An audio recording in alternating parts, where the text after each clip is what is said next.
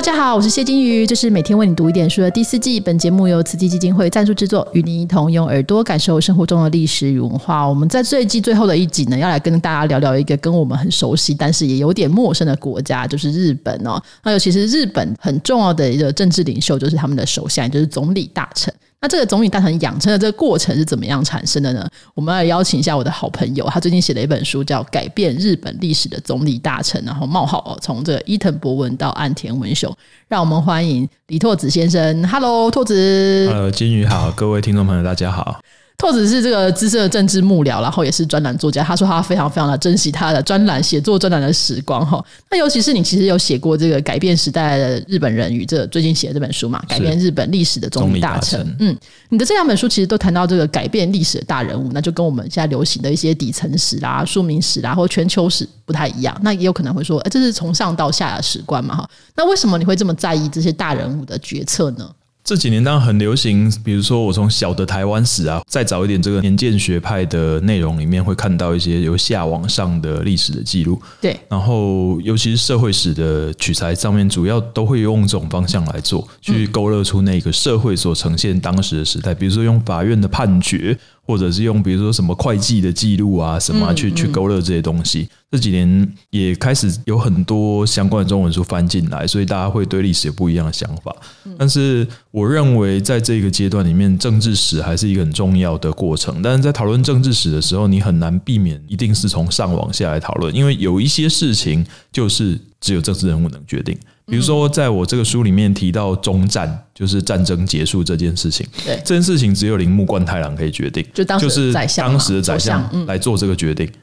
就只有他做的决定，战争才能结束。这个不管民意是什么样子，只有宰相才能做这个决定。这是我们当时遇到的状况。所以，我认为有的时候我们必须要把这种从上而下跟由下而上的东西组合起来，我们才能够感受到当时的气氛是什么。嗯。那有时候大家会觉得这种关键的这个决策点，好像是一种哎大势所趋，又或者是突然就是被雷劈到，有这种偶然跟这个必然，你自己觉得呢？有的时候是偶然，有时候是必然，就是有的时候你你你是被迫决定的，比如你你今天觉得政治人物做了一个很烂的决定，很蠢啊，怎么会这样呢？但是可能他当时的。环境就是他除了这个以外没有别的选择。就我们后见之明，觉得你可以这样，也可以那样啊，为什么不这样？对，就是他当时可能没有什么别的选择空间，也或者是说当时他觉得这样的选择才对。比如说日本当时跟德意就是加入轴心国这件事情，对，为了加入轴心国，那时候日本社会普遍有个气氛，就是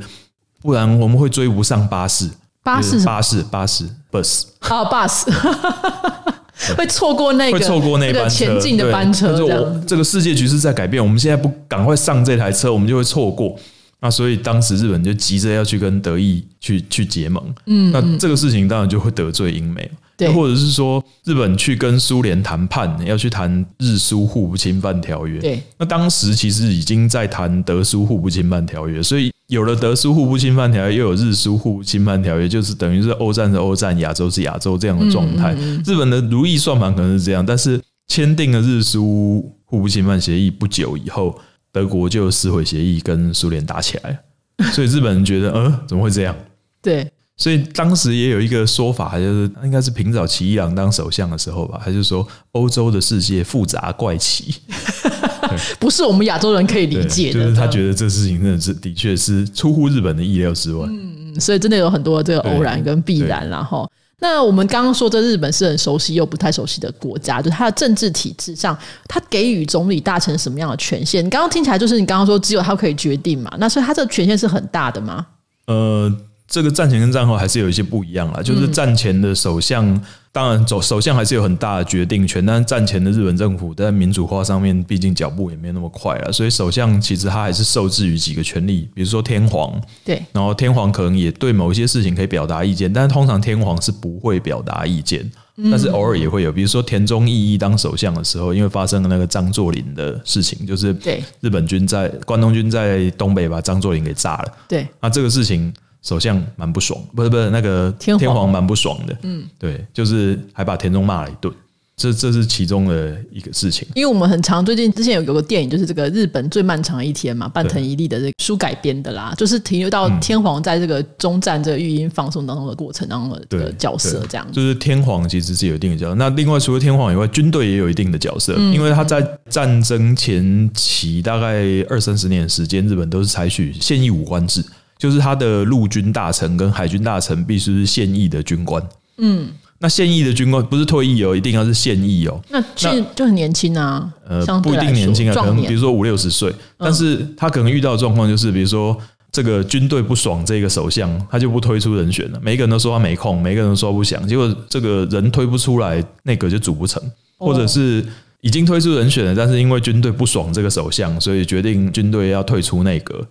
这样就会影响然后就倒戈了哇！对，这所以战前其实是有受到这些就是天皇啊，或者是军队的压力。嗯，那战后的话，战后因为制度上面比较民主啦，嗯，所以日本宪法里面国会的规定大概就是教科书上的议会内阁制，他们标准嗯比较还有标准的还有参众两院，然后多数党的领袖组阁。所以他们他们其实会在党内先竞争一轮，然后选出了党首，然后接下来就是看那个党首在就是在国会里面指示，但也曾经发生过一些争执啦，就是说像那个大平正方对，的时候，曾经发生过到底是不是多数党领袖组阁的问题，他们那个时候甚至有谈到说，啊，一个做首相，一个做党首，这样可不可以？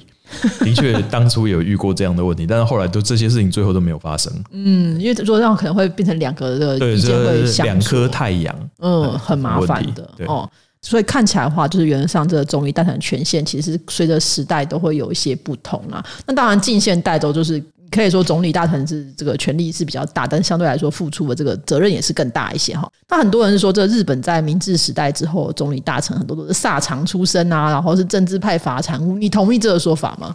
其实派阀没什么不对啊，就是有政治的哦、地派派阀方。没有什么不对吗？你觉得？有政治的地方就会有派系啊。OK 其实不不是只有政治圈而已，你在公司上班也会有派系啊。哦，你跟我好不好？就是对你跟我好不好，或者是你跟总经理比较好，他跟董事长比较好，董经总经理跟董事长刚好不好。对，其实一般我们上班也都会遇到这种事，对所以我觉得这些派系都不是很奇怪的事情。但是我们的确是应该要讨论是说这个派系对政治带来什么样的影响。嗯，那你刚刚讲的萨长的部分啊，其实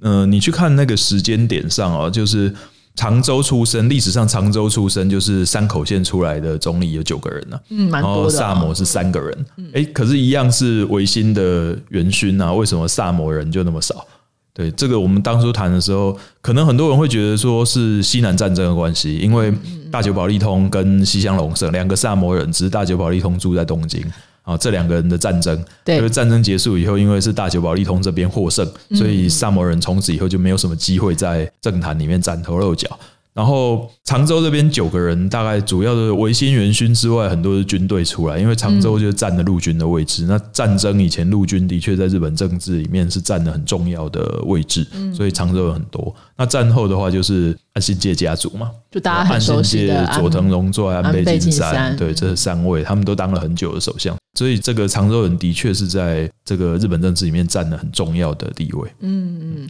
那不同时代的总理大臣，我光讲出身啊，就是这些，比如说呃，他的派系或是他出生的地方之外，他们有什么学学校吗？还是说他们有什么政党的分野吗？政党几乎都同一党啊，战后全部都是自由民主党的。OK，对，那只有几位不是嘛？嗯，然后派系的话，都是因为看派系的消长啊，那哪一个人做首相，哪一个派系就大，其实一般都是这个样子啊。所以你说总理大臣出身上的规律，比较值得谈的，我觉得比较有趣的，大概就是东北的首相很少，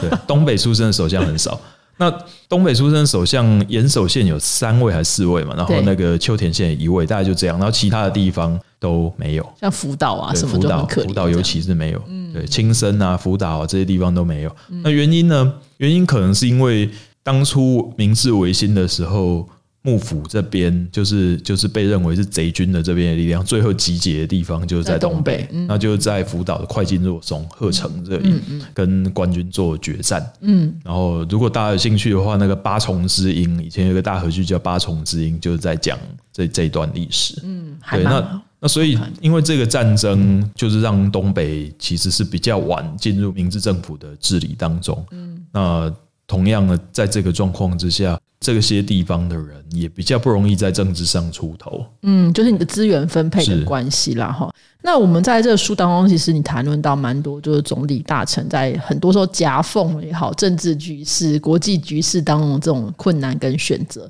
甚至他很多时候是违反民意也要推行。有没有什么代表性的故事可以跟我们分享？其实有的时候违反民意不一定是不好的做法，因为比如说近卫文磨在做首相的时候，民意就是想要打仗啊，嗯，觉得这个 A B C D 包围网，美国英 A B A 是美国啊，B 是英国，C 是中国，D 是荷兰，就是 A B C D 包围网，然后整个气氛就是西方世界在欺负我们亚洲人，所以整个国家的气氛都是想要打仗啊。金卫文磨也是没有办法引领议题，所以他就被这个风向带着走，最后把日本带向战争的一个处境。那很多违反民意，但是做出来，但是有用好事，比如说消费税，就每一个首相战后每一个首相都。都要面对消费税的挑战，消费税是日本政治大魔王，嗯，就是只要首相讲到消费税，它的制度就会下降。当然嘛，征税谁想要？嗯，所有征税都会被骂嘛。但是唯一的例外就安倍，对安倍把征税这件事情包装在经济复苏的内容里面，最后他推出来以后，的确又是有效的，所以的确带来有效的复苏。所以后来。算安倍应该是唯一度过消费税大魔王这一关的一一位首相。像原本是八趴，后来是十趴，还有调整。对对对，他分了好几个阶段调整。对，所以其实我们在看这个日本的政治的时候，我我想问说，你自己看了这么研究了这么多的总理大臣，你有没有特别欣赏或者觉得嗯，这个人很值得多多研究的？我一时也讲不出来。对，但是我比较喜欢的，比如战前的，我觉得袁敬是一个不错首相。袁敬是新闻记者出身，嗯，然后。他新闻记者做一做，后来跑去做政党领袖。那他在立场上，他是比较比较倾向自由派啦。嗯，但是其实执政过程也有很多，其实他也是有打压到自由派的过程啦。嗯，然后也是有在整个帝国主义的扩张里面做了扮演的重要角色。其实他所代表的跟。整个明治后期一直到大正时期的日本政治有很大的关联，就是帝国主义的扩张跟民主主义在国内的盛行。就是他国内是倾向越来越要民主的，但是他在国际上，因为他是帝国主义国家，所以他对殖民地并没有采取同样的态度。嗯，所以就是有一些人比其他人更公平这样的状况，有些人比其他人更自由。这是那个动物农庄的说法对对对，其实就是动物农庄的说法。就是他其实遇到的都是这种问题。那我觉得这是大正时期的日本政治的主旋律。嗯，所以袁敬袁敬的执政虽然是明治后期啊，但是他的确是遇到了这样的一个状况。你刚刚讲这个政治的主旋律，当然我们可以说是这些总理大臣的这个行事风格所组成的。能不能帮我们简单就简介一下，就不同的这个呃明治时代啊、大政啊、昭和，它的这个主旋律有什么差别？各时期的政治主旋律应该这样讲吧？明治时期的日本政治主旋律就是。从条约改正到什么叫条约？条约改正就是日本当初在江户幕府后期啊，因为国际列强都跑来日本了，所以也签了很多不平等条约。嗯，然后他们要去调整这一个状态，觉得日本现在已经独立了，所以不再是列强的殖民地了。哦，我们要调整这个条约的状态。其实这跟中国政治蛮像的，所以同民国民国政北洋政府啊，北洋政府其实都在谈这个事情啊。嗯，条约改正。还有就是富国强兵嘛，这种主题，比如说脱亚入欧啊，他打了日清战争，打了日俄战争，他希望自己成为列强的一员。嗯，对，这是明治时期日本政治的主轴啦，主旋律。那大正时期就是我刚刚讲的民主主义跟帝国主义之间的冲突。就大正民主是我们常常讲的话，最近有看漫画叫《大正浪漫》吧？对，对，也是在讲。大正时期很开放啊，对对对，然后很很，其实那个东西也影响到台湾，就当时的台湾也是相对比较自由开放的时代，但是同样的，当时的日本国内的民主并没有带到台湾来嘛，嗯，对，所以他在殖民地就是不民主，这是很现实的问题，而且台湾还是相对比较好的。就是他在韩国又是更不一样的状态，韩国更紧缩。对对对，韩国更紧缩。就是大家可能如果之前我前面有听过话，就是我们讲讲那个什么，像是这个台湾议会请愿运动啦，然后还有这些蒋渭水啦，这这这些林献堂啊，这些人所谓台湾这些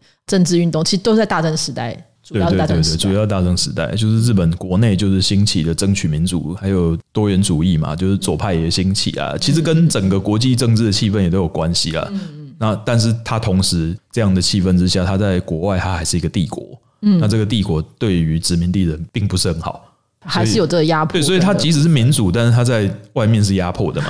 对，这这是一个矛盾。这英国也是这样子。对对，英国也是这样。这不是只有日本自己的问题，所有帝国主义国家都遇到一样的问题。对，然后到了昭和的时候，因为政治气氛又不一样了，所以昭和前期的政治气氛就是战争跟避免战争。嗯，就是整个日本政治都在讨论到底要战争还是要避免战争。战争就是因为它它的殖民地它一直扩张嘛。嗯，它在满蒙要取得这个特殊利益啊，然后在东北要成立满洲国啊。嗯。对，就是会有这样的一个过程，然后呃，昭和的昭和前期对，然后这个状态国内也会讨论说，那到底要国际政治也在变化，我到底要参与战争还是要避免战争？嗯，对，所以这个是当时的一个状态。这这在这个期间也发生了五一五跟二二六两个刺杀事件，就是都是军队，一个是海军，五一五是海军，然后二二六是陆军攻击政治人物。不，就大规模攻击政治人物的行为，然后把首相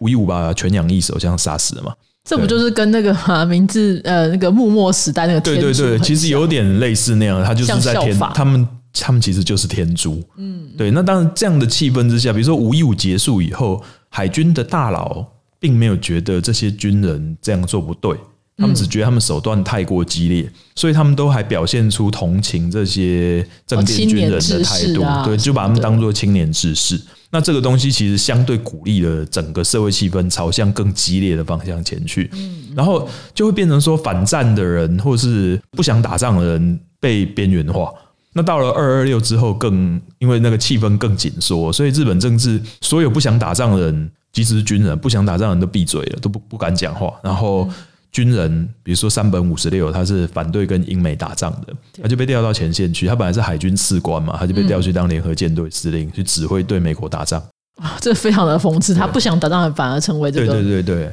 但日本人都是使命必达嘛。对，对他就是，我觉得他这也是一个军人的军人本色吧，就是军人不应该过问政治。嗯，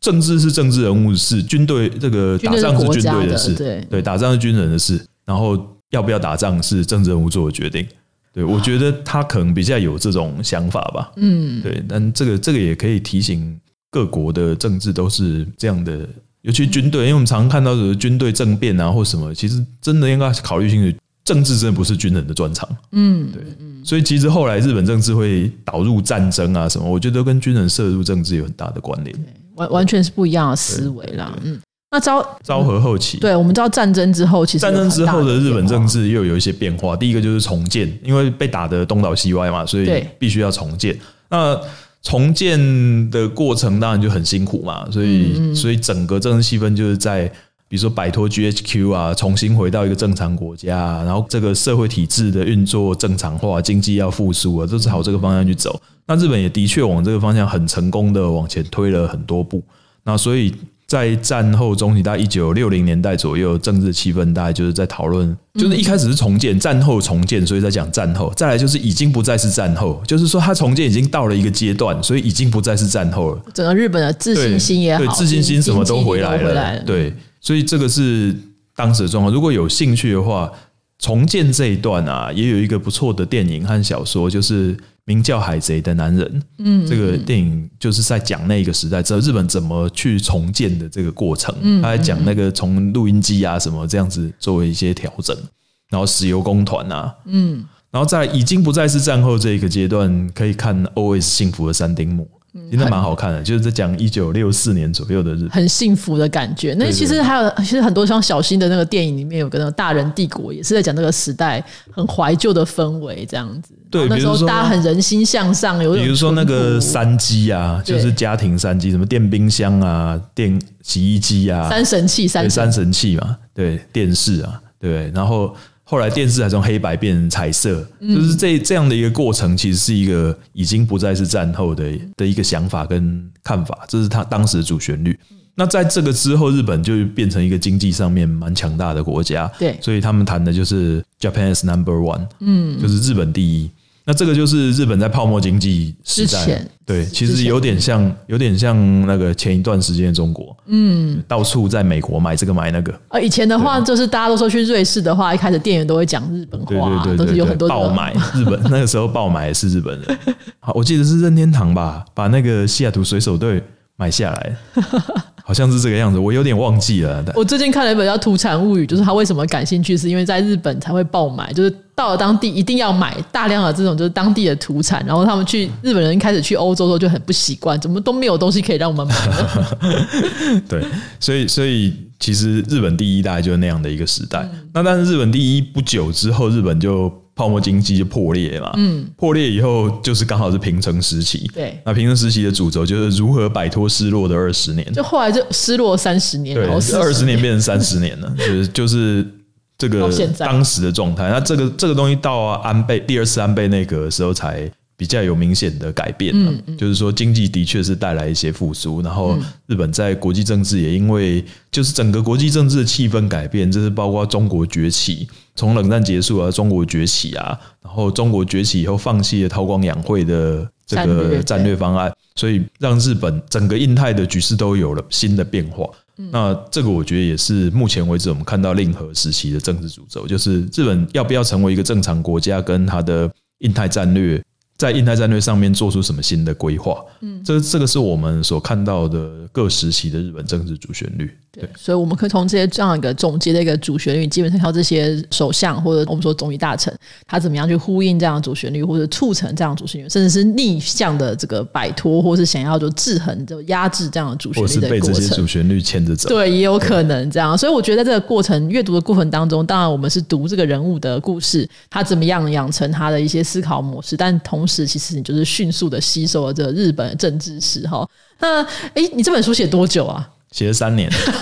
我这是一场意外啦。一开始的时候只打算挑二十个出来写，结果挑的时候我就觉得我每一个都我都挑不出来。都不能放弃，一个都不能少有。的人是人很重要，有的人是人不重要，但他所处的时代很重要，嗯所以一时觉得有点难割舍，所以写了两三个以后就觉得好吧，那我就一直写下来好了，结果挖了一个大坑。对 本来是一年就要写完了，结果一写写了三年，写了一千多天。而且重点还是还遇到了意外，因为哦这本书书呃书稿给我的时候，那时候安倍晋三还健在，然后突然就是后来就出了一个事，就是他被刺杀。那这时候我就跟拓者说：“哎、你是不是应该要写一下？对这个，我这个书其实最早写完应该是二零一八一九年那个时候在写吧。而写完的时候还是安倍晋三内阁，哎，嗯，对我就想，所以一开始的时候安倍我没有写很多，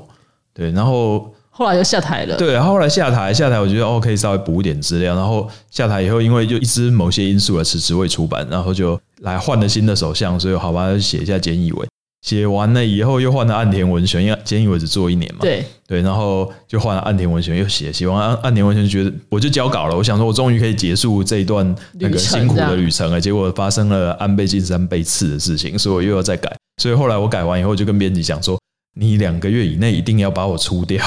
再不出的话，我不知道会 出不知道要改改到多久。那其其实你知道吗？日本这种这一类的书其实蛮多的，所以他们其实每一年都在修改、在出版。他们的词典什么都是都会这样子定期更新啊，我我没旧的没有就是我三年没去了，但是我以前每一年去的时候都会看到有一本新的类似这样的书，但主题不一定一样啊，有的是讲家族，有的是讲经脉，有的是讲他们跟黑社会的关系，哦，就是各式各样的东西都有。对，所以大家如果兴趣的话，可以来关注一下这本书。我觉得蛮有趣的是说，你可以很迅速的了解整个日本的近现代史之外呢，你可以了解他们在国际的局势啦、政治上的这个变动上，他们怎么样去决策哈。所以不管是从政治的角度，还是从这个决策的角度，还是从局势，我觉得都很有趣哦。大家可以来注意一下。是作者是李拓子，那写的这本书是改变日本历史的总理大臣，从伊藤博文到岸田文雄，是黑体文化出版哦。现在应该都已经上市了吧？都可以对，已经上市了。好，大家可以再多多支持喽。那我们就谢谢拓子的分享，谢谢拓子，谢谢金鱼，谢谢各位听众。